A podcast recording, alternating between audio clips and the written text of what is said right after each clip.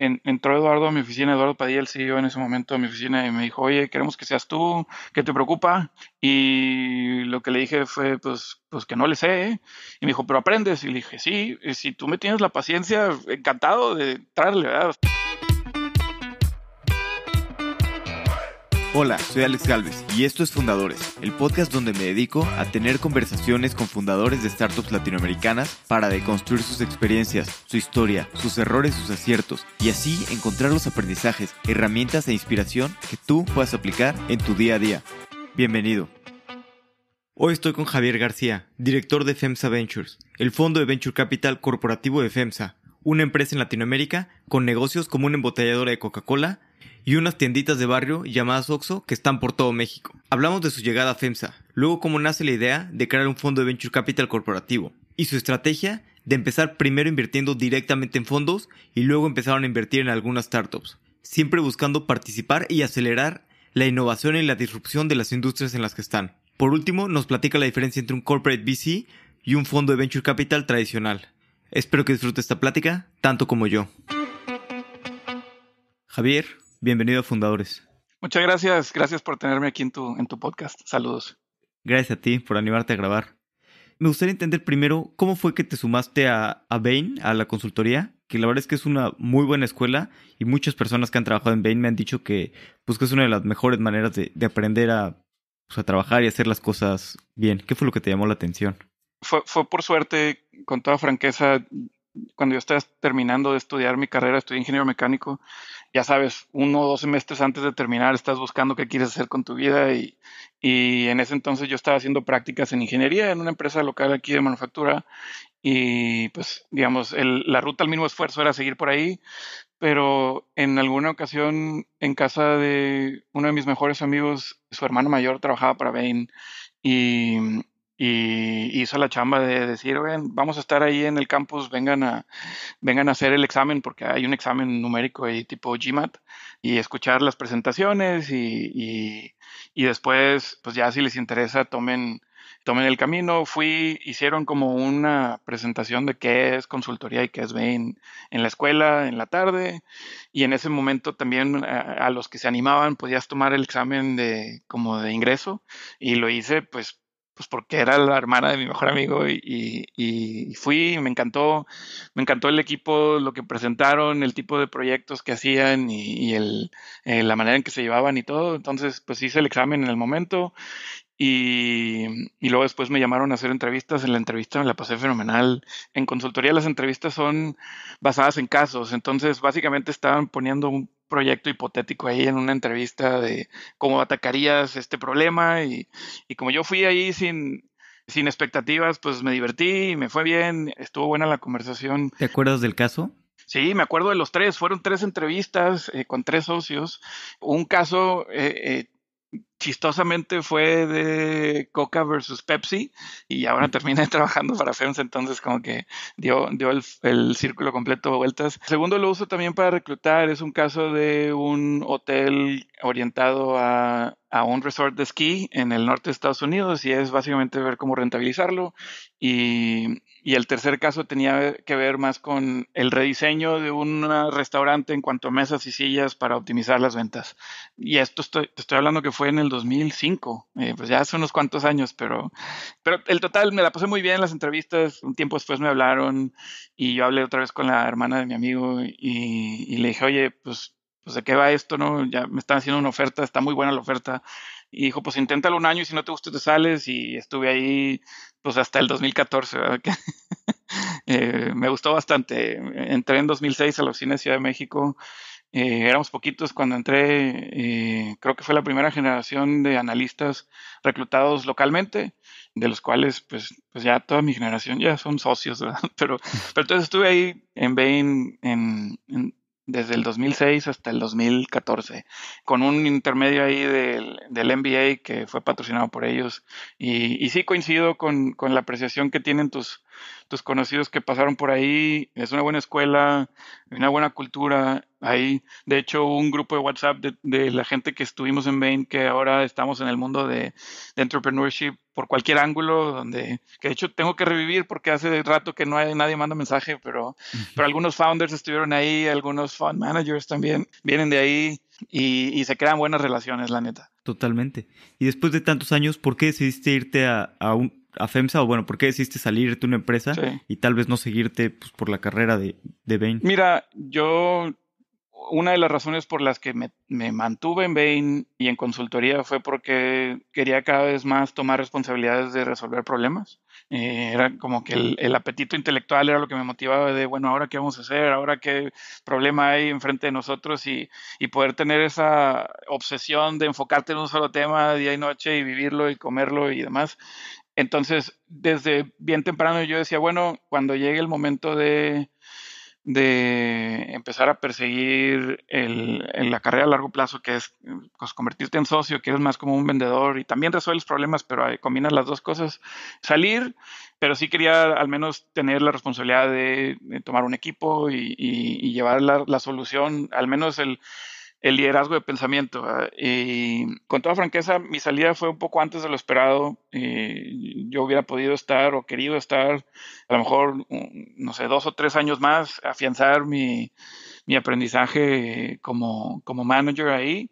Pero también tenía claro de que una de las vías para salir ideales era pues ir a tomar un rol en una empresa, eh, un rol de planeación estratégica en una empresa idealmente conglomerado con multiindustrias para que no se sintiera tan gacho el, eh, la caída de ver cualquier cantidad de temas a volverme como especialista en una sola industria.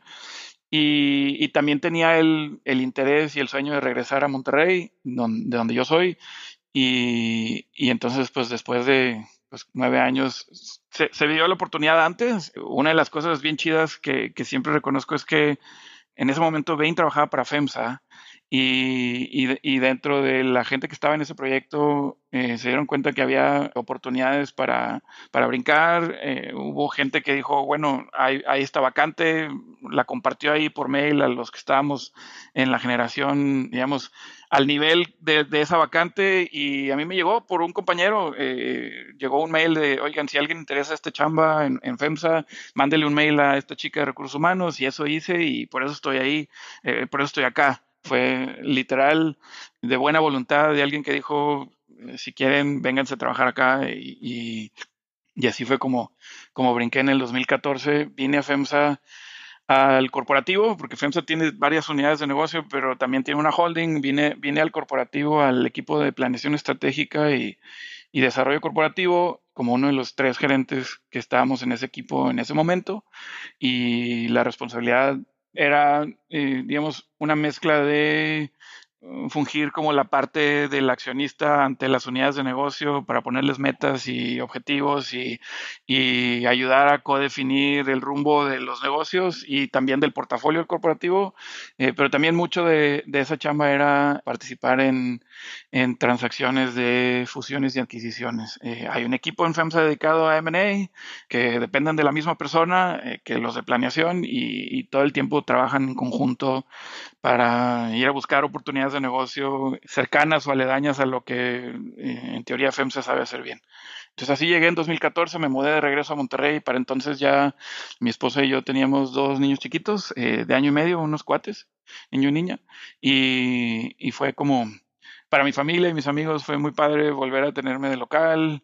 Para mí también, obviamente, regresar a mi, a mi tierra y, y trabajar en un, en un equipo, la neta, muy padre, que estaba haciendo cosas bien interesantes con, en un momento también clave, porque si tú te puedes pensar en los últimos ocho años, eh, lo, lo, que ha hecho FEMSA en, en, en el ámbito de, de, crecimiento inorgánico, pues ha sido pues, un periodo muy activo y, y a mí me tocó llegar justo al, inicio de eso.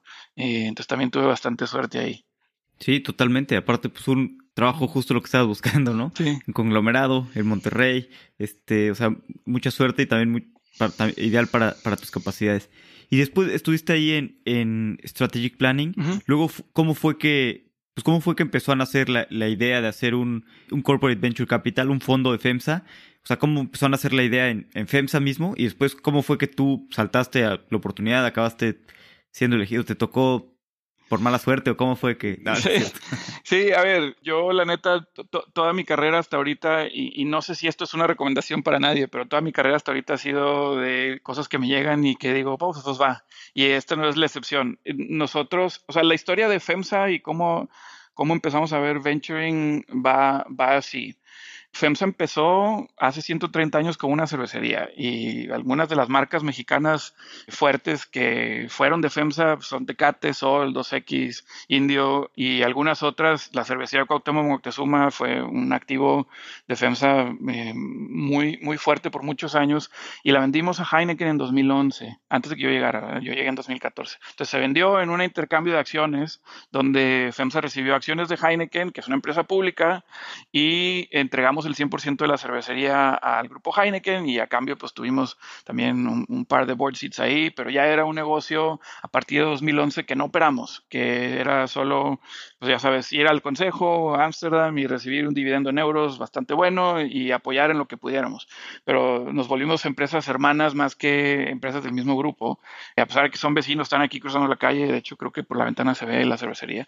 Pero entonces fue en 2011 eso y había un, un lock-up period de cinco años. Vaya, los primeros cinco años después de la transacción no podíamos vender nada de la posición en Heineken por, por contrato. Nos quedamos atados a, a, la posición de Heineken, a pesar de que es una empresa pública por cinco años. Eso venció en 2016, año clave. Yo tenía ya dos años que estaba ahí.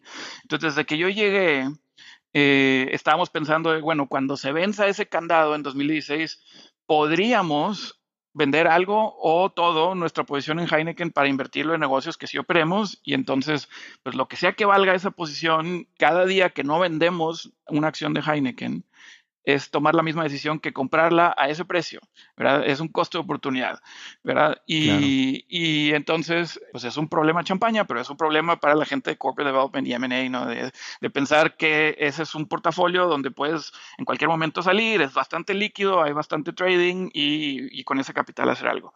De entonces para acá, si hemos vendido, eh, hemos vendido algo de nuestra posición, ahora estamos como en 14, 15%, y, y entonces, desde que yo llegué, estamos viendo qué haríamos en, la teoría, que, estamos, haríamos con esa, con esa posición de capital, más los flujos que generan los negocios tradicionales de FEMSA, la parte de conveniencia, de proximidad, de farmacias y, y todo el negocio que tenemos de Coca-Cola. Y entonces, de ahí que pues empezamos a hacer bastantes cosas, ¿no? Como, como FEMSA y los tres que estábamos en planeación estratégica nos repartimos la chamba de pues tú ves estas oportunidades, yo veo estas otras, contratamos consultores para que nos hicieran un filtrado de a dónde podríamos entrar y qué tamaños y con qué targets y demás. Y entre las, te voy a decir, 10, 15 cosas que me tocaron a mí, y me tocaron algunas específicas de despliegue de capital financiero.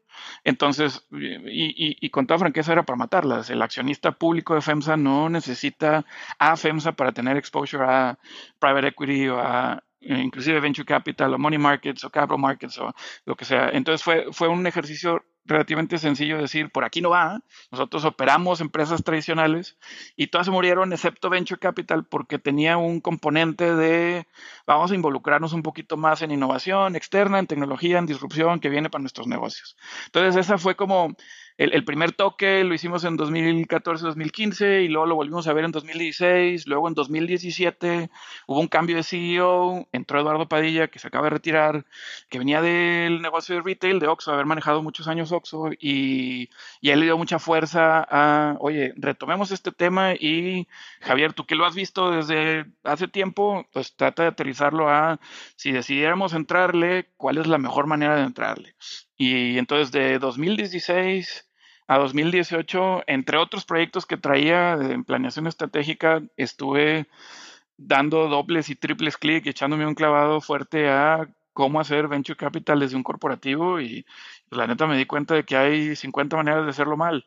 Y, y, no lo digo yo, hay un libro que, que escribe un tipo que se llama Andrew Romans, que se llama Masters in Corporate Venture Capital, que literal son 50 entrevistas a fund managers de corporate VCs que se enfoca principalmente en los fracasos de, oye, lo empezamos a hacer hace 10, 15 años y la regamos en estas 10, 15 cosas. Y entonces, para mí fue un trabajo mucho mejor hecho que el que yo pude haber hecho de entrevistar a todos ellos y, y, aterrizar ideas. Tanto que le escribí al tipo. Era lo que te iba a decir. Te fuiste a verlo a Santa Mónica, ¿no? Andrew, Andrew Romas. ¿Cómo fue un poquito que fuiste allá y a intercambiar? Eh, le escribí y le dije, oye, estamos acá en Latinoamérica, el, el ecosistema está empezando a crecer, pero los corporativos vamos tarde y entonces pues está muy padre tu libro para entender cómo no hacerlo, pero me gustaría como que sí hacer, o sea, el, otra, el otro lado de la moneda de que, si tú tuvieras que empezar uno desde cero, ¿cómo le harías?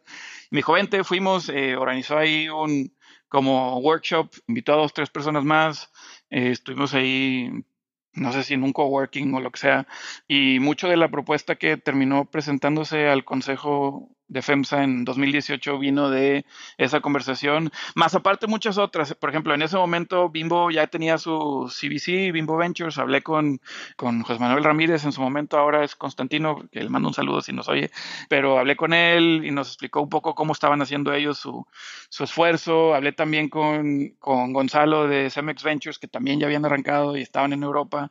y, con muchos otros. Hablé con todos los de Silicon Valley que tienen mucho tiempo ya eh, trabajando. Hay un, una reunión anual de todos los corporate venturing arms de compañías grandes que se hacen en California. Eh, empecé a ir a esas, voy todos los años y ahí pues entrevistando gente y tomando notas. Fue que construimos una propuesta operativa que estábamos listos desde febrero del 18, pero y estábamos en la agenda del board de febrero, pero nos movieron porque había otros temas con más prioridad, entonces nos movimos a mayo y de febrero para mayo en el 18 ya tuve oportunidad de, de hablar con RH y decirles, oye, si esto lo autorizan, pues necesitas contratar a alguien que lo maneje y pues ahí te va un job description y un perfil y una lista de candidatos y, y pues porque pues no era la primera vez que llevábamos algo al comité como una propuesta que nos dijeran que sí, pero era la primera vez que no teníamos a quién entregársela, no sé, si íbamos a ir a, adquirir otra nueva embotelladora en Brasil, pues ya sabíamos a quién, a quién entregarle esa embotelladora de Brasil, o así, no sé, me tocó participar en la adquisición de Grupo Torrey en 2015 y, y cuando la llevamos fue como, bueno, eh, si la compramos, ¿quién la va a tomar? No, pues la gente da el punto y aquí está la persona y se lo entregamos y demás. Entonces, en este caso yo tenía el, la inquietud de, bueno, y si nos dicen que sí, ¿qué vamos a hacer? Ya tenía la propuesta operativa de cómo ser el comité de inversiones, de cómo, del tamaño del fondo, de cuáles son las tesis de inversión. Vaya, eh, todo eso ya estaba aterrizado, pero teníamos que entregárselo a alguien. Y, y total, se llegó la fecha y presentamos en, en el Consejo, bueno, es el Comité de Finanzas y Estrategia de FEMSA en ese entonces, en, en 2018 en mayo, y, nos dijeron que sí, y de, de, entonces para agosto fue que pues ya entró Eduardo a mi oficina, Eduardo Padilla, el CEO en ese momento a mi oficina y me dijo, oye, queremos que seas tú, ¿qué te preocupa? Y lo que le dije fue, pues, pues que no le sé. Y me dijo, pero aprendes. Y le dije, sí, si tú me tienes la paciencia, encantado de traerle, ¿verdad? O sea, de nuevo, y un poco regresando a la historia de Bain, como, bueno, pues está esto enfrente de ti, tómalo y si no te gusta, te regresas, ¿no? Y entonces me acuerdo que me fui a, a, Berkeley a un curso de esos de Executive Education de una semana de, para que me dieran una trapeada de visita. Digo, ya tenía, había tenido algo de estudio, de research, de, pues para llevar la propuesta, entendía desde afuera, pero así, con toda franqueza, no, no, no estaba en mi cabeza pensar que, que, lo iba a tomar yo. Era más bien, pues, un proyecto más que, que se presenta y que se entrega a alguien más.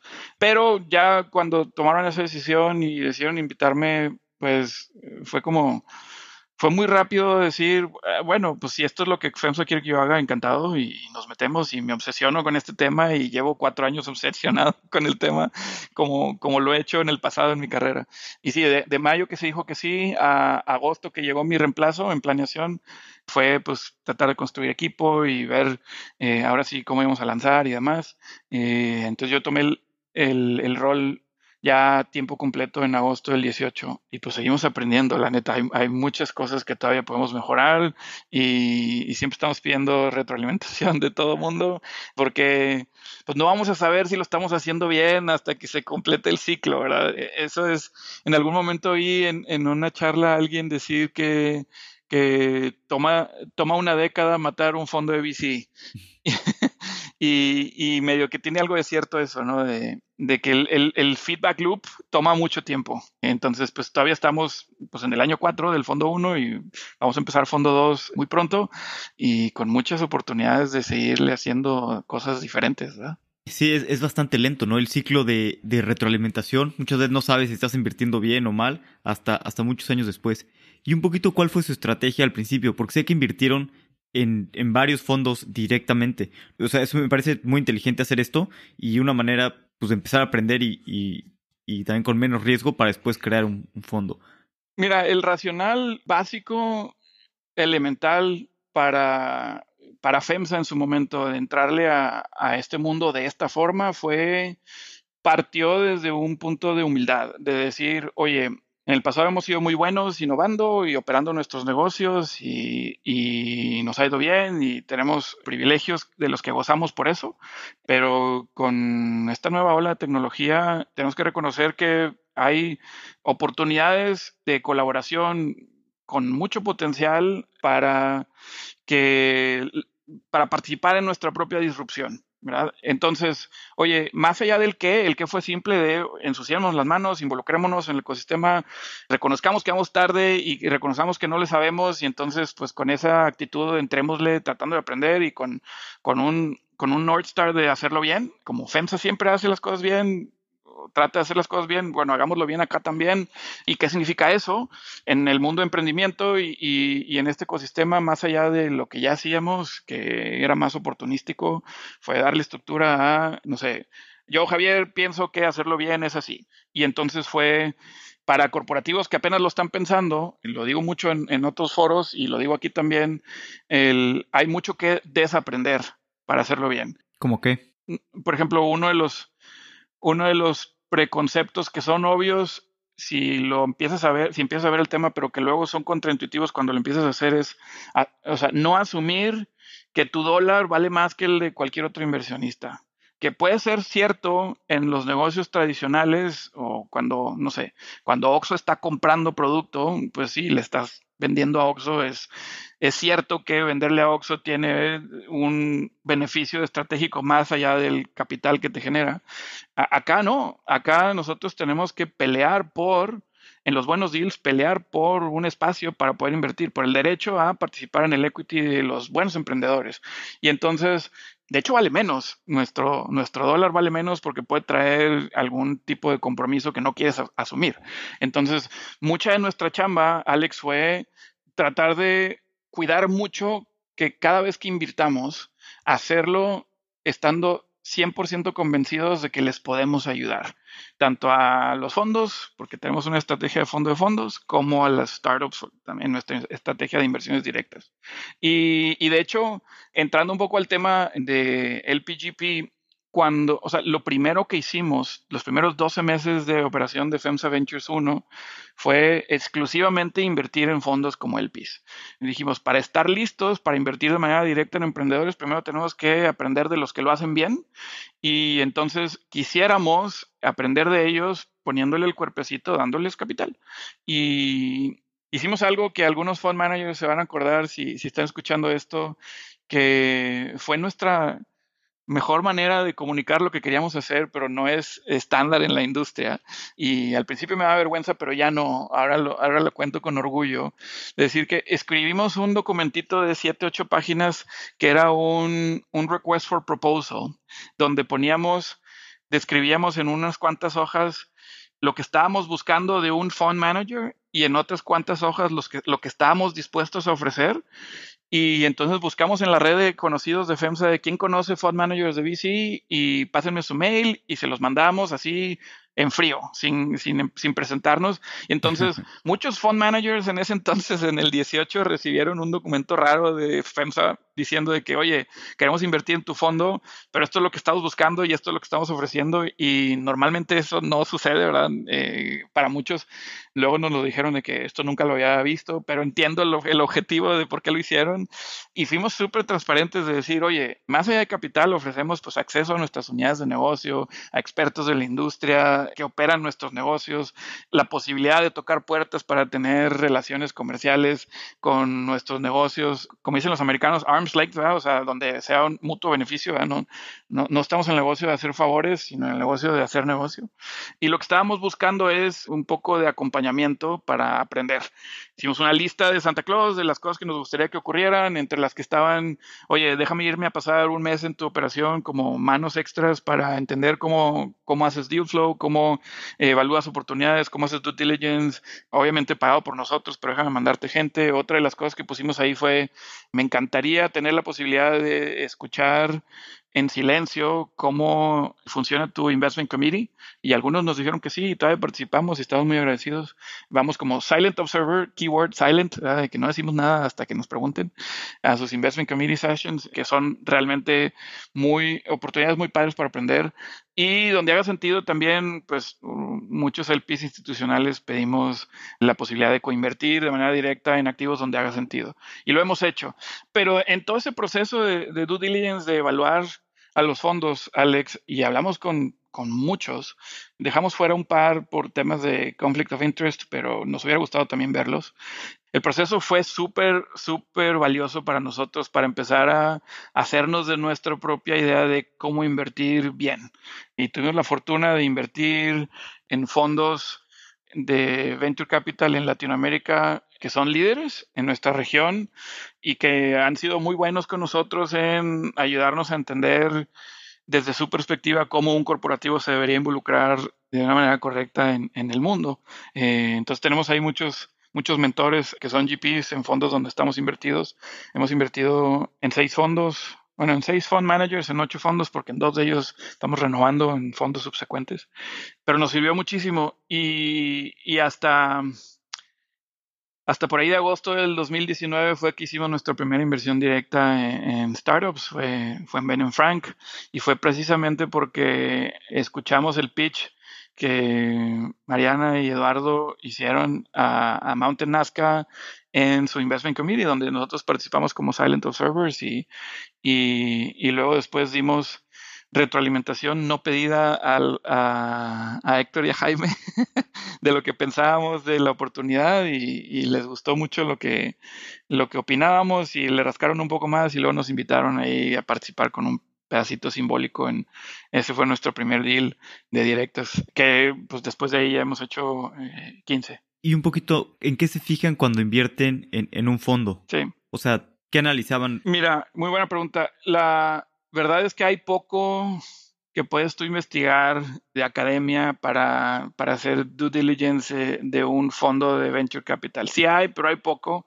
Entonces, nosotros muy rápido entendimos que este mundo es un mundo muy relacional, donde el valor de un GP en gran medida viene de poder tener acceso a las oportunidades en el momento correcto, a las oportunidades de inversión en el momento correcto, y ese acceso es resultado de una reputación construida históricamente de, ser buenos en lo que haces y, de ser personas confiables. Entonces, más allá de, el, due diligence lo partimos en tres.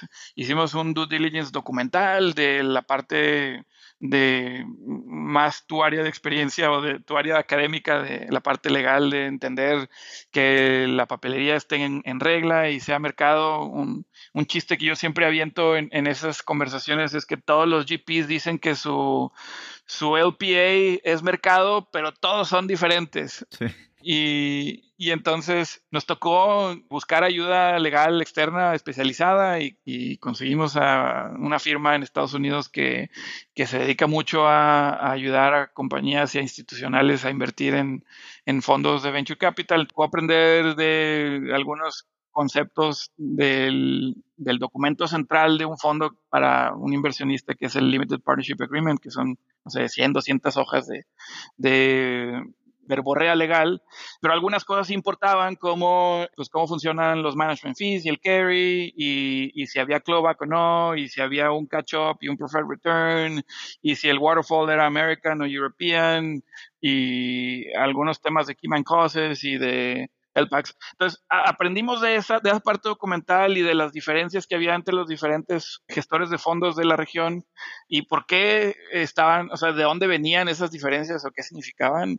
Y en algunos casos, te voy a ser franco, de los fondos que analizamos, los que la parte documental fue más sencilla son los que ya llevaban varios fondos en su haber. Digamos, nos invertimos en el fondo nueve de Monashis. Y, entonces, pues ya ellos llevaban muchas iteraciones de su LPA, fue mucho más fácil de revisar que fund managers que iban en su primera o segunda o tercera vuelta y en particular los mexicanos o los que están basados en México, la mayoría de ellos estaban muy enfocados en levantar dinero de las afores. Entonces, como que habían hecho muchas modificaciones, desviaciones de mercado orientadas a atender las peticiones de las AFORES que para un inversionista institucional medio que hacían conflicto. Y entonces nos tocó hacer iteraciones y, la neta sí hubo bastante flexibilidad de eh, modificar cosas en la parte legal. Esa fue la primera pata. La segunda pata fue una evaluación de, de track record. De decir, oye, este equipo qué tan bueno es generando retornos financieros y, qué tanto su historia de inversiones lo prueba o no. Y, dando mucho espacio, Alex, a que, de nuevo, aprendes haciendo y, y en nuestro mundo, como sabes, hay no nada más una tolerancia, sino un apetito al fracaso. Entonces, la, eh, siempre y cuando el fracaso esté limitado y esté pequeño y esté acotado y que traiga muchos aprendizajes. Pero entonces, mucho del, de la evaluación del track record fue, oye, qué padre que me presumas tus unicornios y tus dragones y todos los términos de los animalitos que existen, los centauros y demás.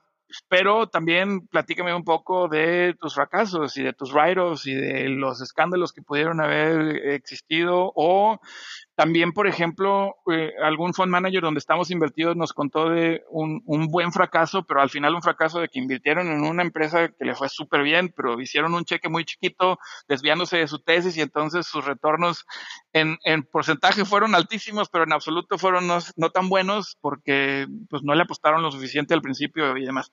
Entonces hubo un, una assessment, una evaluación de track record.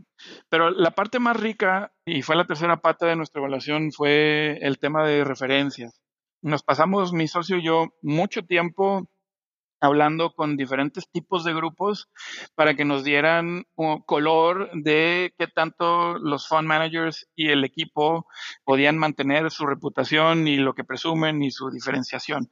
Entonces hablamos con otros LPs, de, esos fondos. Hablamos con, obviamente, los founders de su portafolio para ver cuál fue su experiencia viviendo el proceso de que ellos invirtieran, y no solo cuando fueron inversionistas líderes de ronda, sino también cuando fueron followers. Importantísimo, también hablamos con founders que pasaron por el proceso, pero les dijeron que no, porque mucho de nuestro mundo también es de que hables con emprendedores y siempre se lleven algo y aunque no sé, a mí me pasa en inversiones directas, vemos no sé, 300 compañías y hacemos seis inversiones, entonces literal 98% del tiempo estamos diciéndole que no a emprendedores y hay maneras de hacerlo bien, de decir que no de la manera correcta y que se lleven algo. Entonces fue muy importante y muy valioso hablar con founders que pasaron por procesos con esos fondos y que no lograron tener un term sheet o, o recibir capital de ellos para entender un poco qué sabor de boca les quedó. Hablamos con otros fund managers como coinversionistas, les hicimos las preguntas incómodas de oye, este, si tuviera la posibilidad de invertir en dos fondos, el tuyo y el de alguien más, ¿en, cuál sería ese alguien más para ver, pues, un poco entre ellos mismos cómo se ranqueaban o cómo se respetaban o qué tanto se admiraban? Y, y fue incómoda la pregunta de recibir más que de hacer, pero, pero muy valiosas sus respuestas. Y mezclando esas tres, digamos, la parte de eh, documental fue más bien si había deal breakers y si no, pues le seguíamos. La parte de track record, con toda franqueza, en Latinoamérica hay muy pocos fondos que ya tienen ciclos completos. Y eso, en las métricas que ves de, de retornos financieros, la más importante, a mi parecer, es DPI o distribuciones de capital ya en efectivo, ¿verdad? Ya que el, que el dinero regrese a los LPs. Y pues en, en un fondo, eso sucede anywhere from el año 5, 4, 5 y el año 12, ¿verdad? Ya después de que, como sabes, los fondos tienen ciclos de vida limitados por contrato y normalmente son, no sé, 10 años y luego tienen la posibilidad de extenderlo uno o dos más. Entonces, em, rara vez ves un fondo de más de 12 años en, en, en VC. Bueno, después del año 12, ¿qué pasa? Eh, ¿Recibiste tu capital de regreso o no? Y entonces en 2018, si hacías 12 años para atrás, pues había bien poquitos, ¿verdad? Que ya tenían ciclos completos. Entonces, mucho del track record que evaluamos en su momento fue no la métrica de cash, sino las dos métricas de arriba, que son el TVPI y, y, y el MOIC, ¿no? O el, el, múltiplo sobre capital invertido y el valor en papel de sus posiciones antes de venderlas. Y pues, siempre hay benchmarks de, pues, comparar para un fondo que empezó en 2016 contra todos los que empezaron en 2016, cómo van esos múltiplos, esas tres variables, el, el, el MOIC, el TVPI y el DPI, y ponerte en percentiles, si estás a la mitad o en el percentil más alto o en el de tres cuartos o lo que sea. Y la, la neta, en Latinoamérica los fondos van muy bien comparados con el mundo, porque pues hemos tenido un, un tiempo en el que estamos haciendo catch up a una penetración más parecida a un ecosistema ya desarrollado. Todavía nos falta, entonces, eh, en mi opinión, el, el, LATAM Boom apenas está en la parte de la curva del, hockey stick, pero, de nuevo, lo que estamos persiguiendo cuando tomamos una posición, un LP tradicional en un fondo, es el DPI. Y ese, son contados los fondos, los cuento con esta mano y me sobran dedos que, que superan el 1. O sea que regresó más capital del que originalmente invertiste. Todavía, de nuevo, eso no es, no es un indicativo de que, de que no va bien, sino más bien un indicativo de que todavía no cumplimos los ciclos, ¿verdad? Sí, sí, totalmente. Y, todavía estamos muy temprano en Latinoamérica, en muy buen momento, porque todavía viene bastante crecimiento. Y, y, hablando un poquito de las inversiones directas, yo he visto que a veces el problema de los corporate venture capitals es que tienes tal vez un poquito un conflicto de intereses, ¿no? Cuando inviertes en una startup, porque al final de cuentas lo haces porque tienes interés en ese mercado, esa industria, entonces, o posiblemente te vuelves un, se vuelven un competidor tuyo, o a veces los quieres comprar, pero entonces ya estás pues los quieres comprar para que sigan creciendo dentro de tu panza. Entonces siento que a veces hay como ese conflicto de interés cuando, cuando inviertes. ¿Cómo lidian ustedes con, con este conflicto? Lo, lo, entiendes muy bien, Alex, y creo que los founders buenos también lo entienden así. Y, y, entonces nosotros desde el principio, antes de lanzar, ya sabíamos de que existía ese dilema y mucho de nuestra, de, de nuestra chamba fue, bueno, ¿cómo lo evitamos? Y, y déjate digo cómo lo hicimos nosotros o cómo lo estamos haciendo y ya, pues ahora sí que el, jurado sigue afuera, pero hay varios puntos de conflicto. El primero es ese, el, decir, oye, estás invirtiendo, si tú ves nuestro portafolio, estás invirtiendo en cosas donde FEMSA claramente tiene un interés. Y entonces, ¿cómo, cómo lidias con eso? Y la respuesta es bien simple. La, la razón por la que nosotros invertimos y pueden hablar con todos los founders de nuestro portafolio no es porque a FEMSA le interesa, sino porque al emprendedor le interesa que lo ayudemos. Y entonces, siempre que hacemos una inversión directa, tenemos que convencernos a nosotros y al emprendedor y al otro grupo de coinversionistas de que entrando al cap table les podemos ayudar significativamente a los emprendedores a acelerar crecimiento a reducir riesgos. ¿Cómo? Con colaboraciones, con conversaciones con expertos internos, con pruebas de concepto, con co-creación de propuestas de valor, relaciones cliente-proveedor es la más obvia, ya sea para allá o para acá. Y, y, entonces nuestra prueba de ácido más fuerte, Alex, cuando vamos directo es esa, es, estamos convencidos y todos los demás también están convencidos de que les podemos ayudar, sí. ¿Cómo? Con estas tres iniciativas. Ok, enfoquémonos en hacer eso post-transacción, que es cuando lo, divertido empieza.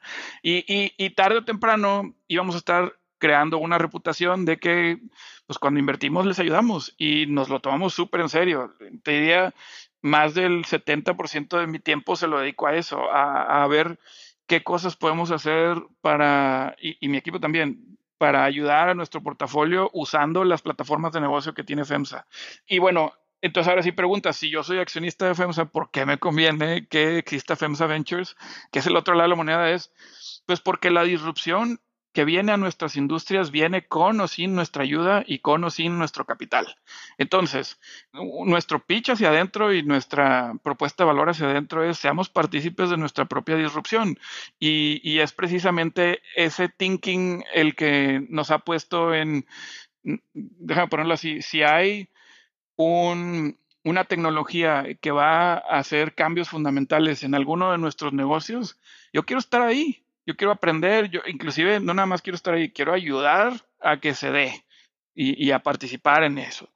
Y, los founders lo entienden porque, porque se dan cuenta de, de que como lo estamos haciendo es la manera correcta de hacerlo. Pero luego me toca también en el acompañamiento a otros corporativos que están queriendo también meterse a VC, ayudarles a pasar por ese proceso de entendimiento de, oye, es pagar para trabajar, o sea, es, es invertir para ayudar, no la relación de creación de valor estratégico es muy asimétrica. Muchas veces durante los primeros años, meses o años, es el corporativo ayudando al emprendedor en, muchos de sus problemas, pero como el emprendedor es mucho más ágil y trae una mentalidad de aprendizaje y de iteración y de prueba y error, eventualmente se vuelven igual o mejores que tú en esa eh, capacidad clave para ellos en la que están súper enfocados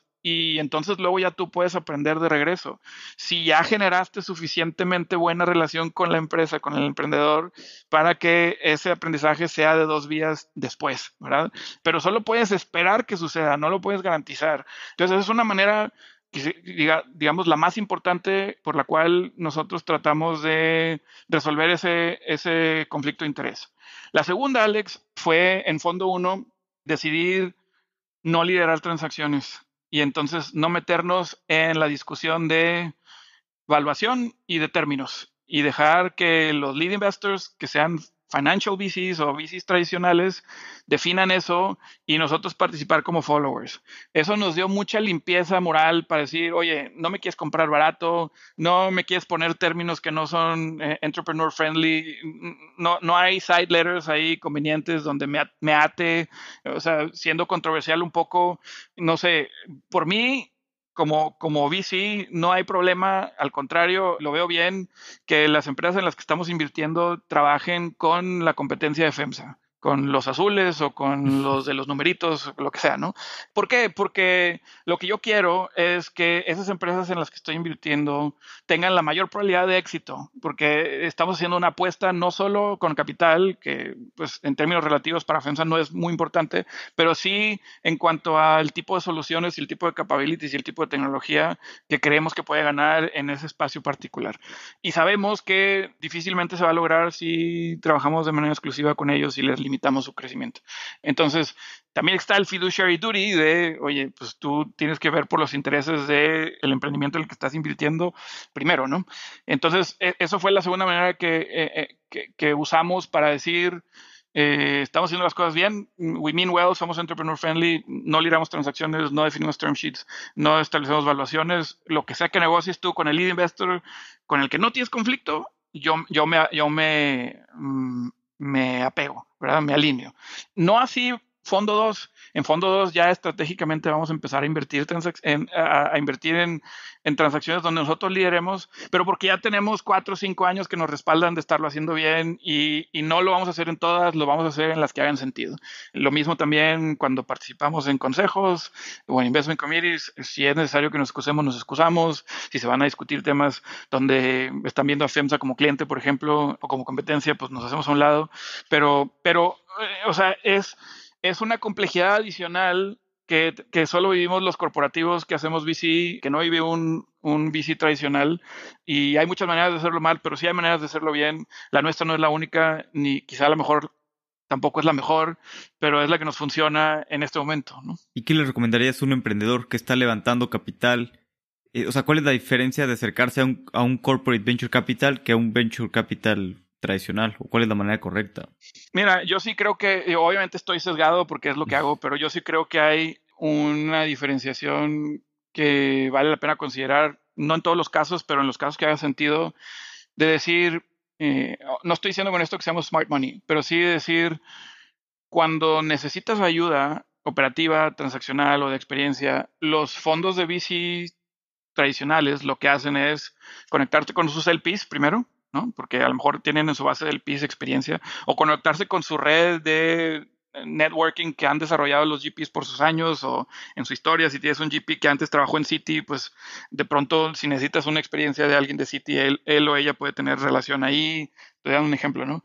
En nuestro caso, tenemos mucho más cerca y, y, con mucho mayor profundidad acceso a experiencia tangible. Si bien viene de una sola compañía, que es nuestro mothership, en mi mundo así se llaman nuestra, nuestra nave espacial, que es FEMSA, pero hemos encontrado que los emprendedores que más nos usan lo aprovechan muchísimo. De que, oye, este, necesito crear mi estrategia de ESG. Eh, ah, bueno, te pongo a, mi director de sostenibilidad a tu disposición las horas que necesites para que te explique cómo lo hacemos acá y, y, te dé sugerencias. Oye, quiero entrar a otro país en Latinoamérica donde hoy no estoy y no entiendo el, tax code, ¿no? las reglas fiscales. Ah, bueno, déjame, te traigo al fiscalista de ese país que opera nuestros negocios y te, pongo, te lo pongo enfrente para que te ayude o te estoy dando ejemplos reales que han ocurrido y que suenan obvios, pero una de las cosas que hacemos bien o que podemos hacer bien los corporativos que estamos en VC es, es precisamente darte ese apoyo y ese acceso a, experiencia tangible, no solo a, a, nivel, déjame consultar una pregunta, sino también, oye, quiero probar esto en una ruta de reparto ah, bueno, pues hablemos con la gente que encarga, se encarga de hacer pruebas en rutas y si hay una posibilidad de hacer una prueba contigo, la hacemos y, aprendemos todos, ¿no? Entonces, eh, un poco volviendo a tu pregunta, eh, esa es la diferencia que yo veo de tener dentro de tu cap table al menos a un estratégico que donde tengas claro cómo te puede ayudar para una de las o dos de las 100 preguntas que tienes en el aire que necesitas resolver como founder. Y, y a veces no es tan obvio, Alex, porque, mm, o sea, yo también reconozco el sesgo de que pues yo tengo bien cerquita todo lo que sabe hacer FEMSA, pero a veces los emprendedores no. Y entonces mucho del tiempo que, pasamos cuando estamos haciendo el due diligence es tratar de llegar a un común acuerdo de, mira, esto es todo lo que yo, Javier, sé que sabe hacer FEMSA y de tu lista de preguntas a lo mejor te puedo ayudar con estas cuatro o cinco y tratar de hacer el match. Pero, no sé, por ejemplo, la primera vez que yo hablo con un founder, la segunda pregunta que les hago es, la primera es cuéntame tu historia y ya eso todo el mundo sabe hacerlo, o la mayoría lo sabe hacer. Pero la segunda es qué quieres hacer con FEMSA. Y es a propósito, porque a veces, a veces es obvio que, que, pues harías esa pregunta porque pues trabajo en FEMSA Ventures, pero, pero te soy sincero, 70-80% de las veces los founders no vienen preparados para contestarla asertivamente. O sea, no sabes cuántas veces escucho de, pues lo que ustedes quieran, o bueno, ustedes son los buenos en retail, enséñenme, o ustedes son los buenos en bebidas, no sé. Pero los buenos, buenos traen ya preparado de que, mira, quiero hacer esta prueba en esta zona, quiero hacer, sé que ustedes tienen operación en este país y es un país de interés para nosotros, entonces me gustaría conectar con alguien allá que nos ayude a expandir nuestro negocio. Y no sé, traigo esta propuesta ya planchada y demás. Eh, entonces, pro tip para founders, eh, eh, un poco cuando se acerquen a un corporativo estén preparados para contestar esa pregunta de qué les gustaría hacer. No tiene que estar correcto, ni tiene que ser específico, nada más que no los agarre de sorpresa. Buenísimo, sí, totalmente. Y creo que si estás preparado, pues puedes aprovechar mucho mejor a, cualquier corporativo. Sí. Bueno, Corporate Venture Capital. Ahora, no les vamos a poder, a poder apoyar en en todo y todo el tiempo. Nos sucede ya en algunas inversiones, sobre todo las, las que llevan más tiempo, que ya no necesitan mucho nuestra ayuda. Y eso está bien, es parte del ciclo natural de que, bueno, les ayudamos al principio, los compromisos que hicimos los cumplimos y a partir de ahora, pues no estorbamos, ¿verdad? Si, si hay algo puntual en lo que te puedo ayudar, me buscas y, y, respondo tan rápido como pueda, y, pero pero es obvio que va a ocurrir eso en algún momento donde ya el valor que te puedo agregar es, es diminishing y entonces puede empezar a hacer sentido que nos diluyamos o nos salgamos de algunos de esos activos donde ya no les podemos ayudar mucho. Buenísimo. Vamos a pasar a la, parte final, que son las preguntas de, reflexión. Las preguntas son cortas, las respuestas pues no necesariamente, pueden ser cortas, largas o como quieras. ¿Hay algún libro que sea tu libro favorito o un libro que te guste recomendar a las personas? Sí, mira, son dos diferentes. El, mi libro favorito no tiene nada que ver con lo que hacemos, pero lo voy a decir como quiera. E, es una trilogía de ciencia ficción china que se llama The Three Body Problem. Tiene todas las cosas que me gustan. A mí me gusta el sci-fi y tiene todas las cosas que me gustan, todos los componentes. Y muy interesante el, dilema que plantea el autor, eh, Liu Cixin. Y, y, lo padre de esa trilogía es que hace poco más de un año se acordó que la, que la van a hacer serie y, y, la va a hacer los mismos dos personas que hicieron Game of Thrones. Benioff y Vice. Entonces, pues debería de ser mainstream en algún momento, pero mientras no lo sea, hay como un cult following de, del sci-fi chino de Three Body Problem y, y, los otros dos libros que le acompañan, Dark Forest y Dead Sand. Eh, entonces, si te gusta el sci-fi, lo recomiendo. Eh, es un, es un rabbit hole, hay mucho, mucha profundidad de discusión, pero, pero si no, pues, si no es lo tuyo, no pasa nada. Y, y, de los libros que, que, te diría, sí, sí recomiendo, o sea, eh, más que nada se los recomiendo a, las personas que están en el equipo de decisión, que están viendo eh, la posibilidad de entrar a, a, VC desde un corporativo, y es este que mencioné de Andrew Romans, Masters in Corporate Venture Capital. No es el único, ahora salió otro libro que se llama eh, Corporate Venturing que lo escribe James Mawson, que también está bueno. Y ese me, me, toca recomendarlo mucho porque me toca hablar con otros corporativos que están pensando entrar a este journey y, y así como a mí me hicieron el favor la gente de Bimbo y la, gente de Cemex en su momento para abrir eh, su, su, agenda para hablar conmigo, he estado haciendo eso de, de paying it forward bastante y, y, encantado de seguirlo haciendo hasta que, hasta que se pueda. Pero creo que también es un buen libro para leer si eres un founder que estás pensando recibir VC money de un corporativo, porque te ayuda a equiparte mejor en, en dónde cometemos errores y, y, dónde podemos tener una diferenciación que, que, pueda crearte valor. Siempre es bueno entender la perspectiva de tu contraparte cuando estás entrando en una relación que quieres que sea de negocio. Eh, entonces, sí, sí, sí hace buena chamba también este libro de Masters in Corporate Venture Capital para explicar el punto de vista de por qué las empresas grandes o los corporativos deciden entrar a venturing y, y usarlo eso para sacarle provecho. Grandes recomendaciones. El de Three Body Problem no lo he leído, pero lo he visto que está muy, muy recomendado. Yo creo que voy a tener que esperar la serie mejor. sí, está bien. Pero bueno, hay, hay un premio ahí de, de sci-fi, de, eh, que creo que se llama The Oscar, eh, es como el Oscar para las, las historias de sci-fi y esto lo ganó en, algún momento. Eh, así fue como yo di con ellos, pero está padre. Pero si esperaba la serie igual va a ser mucho mejor. bueno, siempre es mejor el libro, pero no, no se puede a veces leer todos. ¿Qué creencia o hábito has cambiado en los últimos cinco años que ha mejorado drásticamente tu vida? Mira, afortunadamente la pregunta dice cinco años porque lo cambié hace cuatro y, y ha mejorado mucho mi vida. En, en mi pasado, cuando hacía planeación o cuando hacía consultoría, había en ese mundo un, un como mantra de, de ser tough.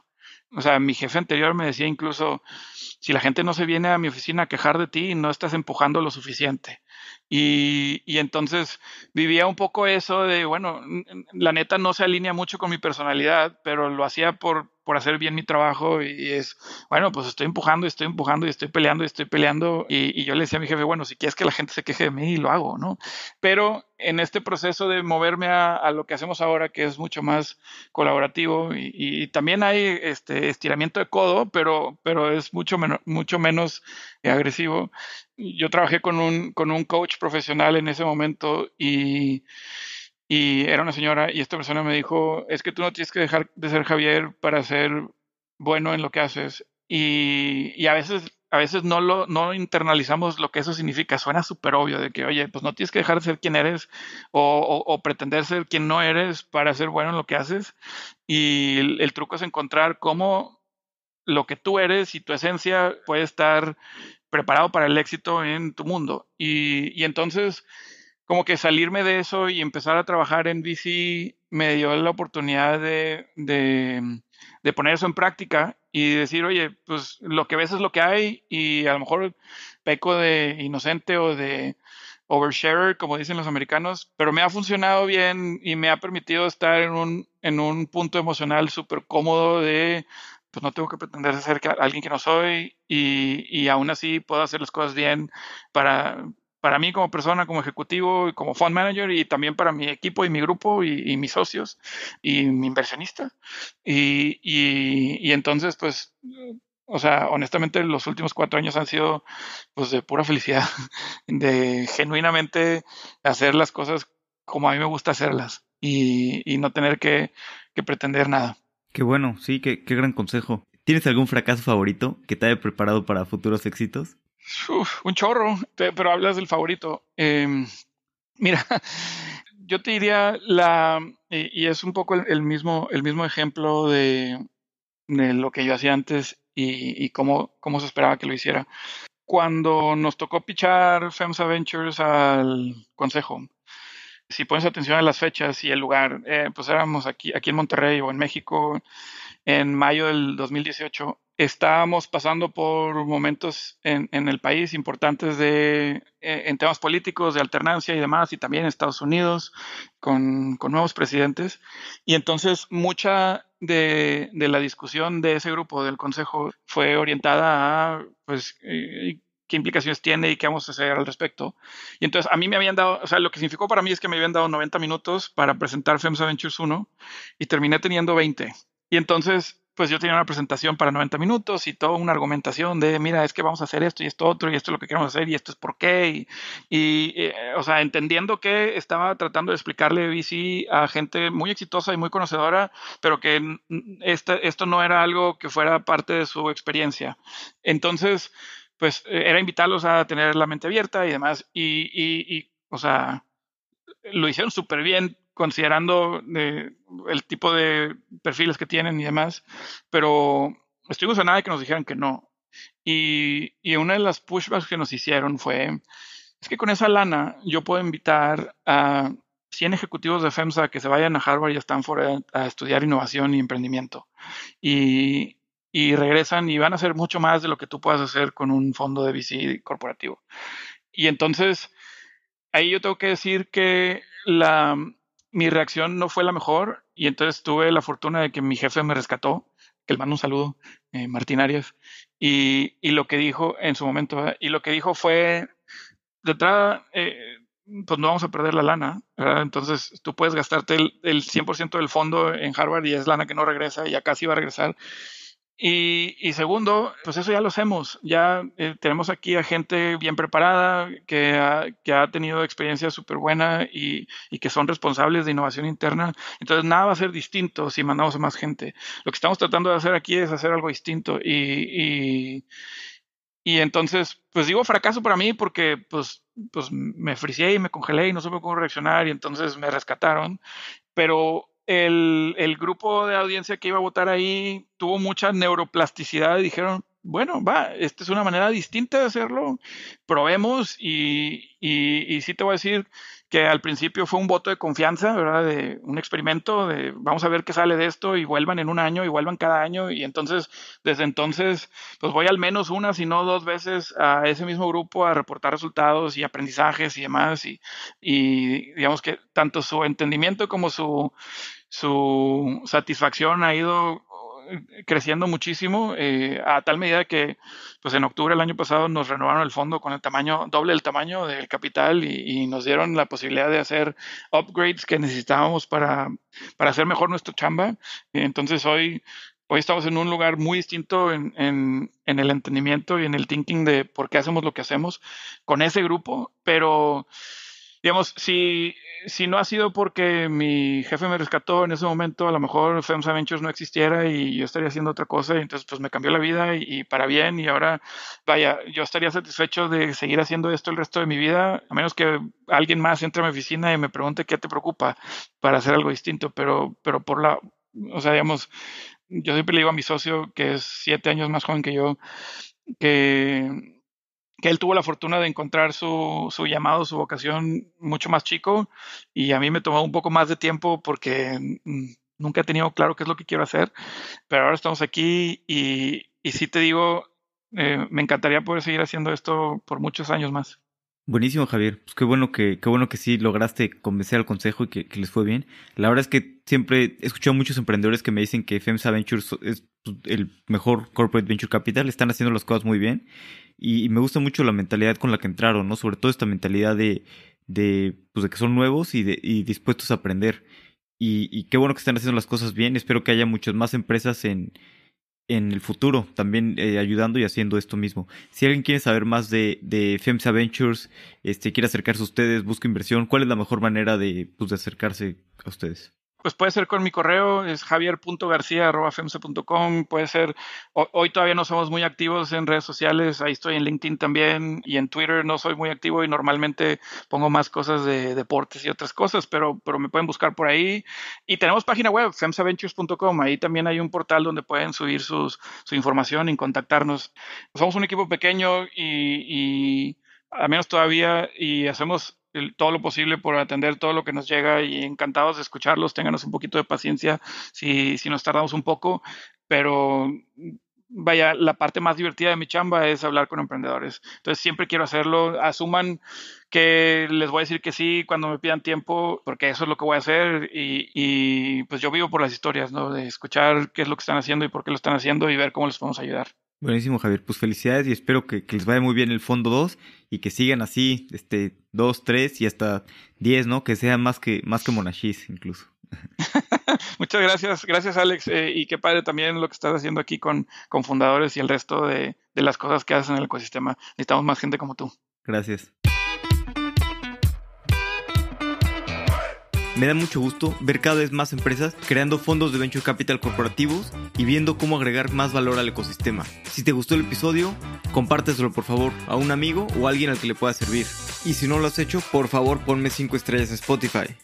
Nos vemos.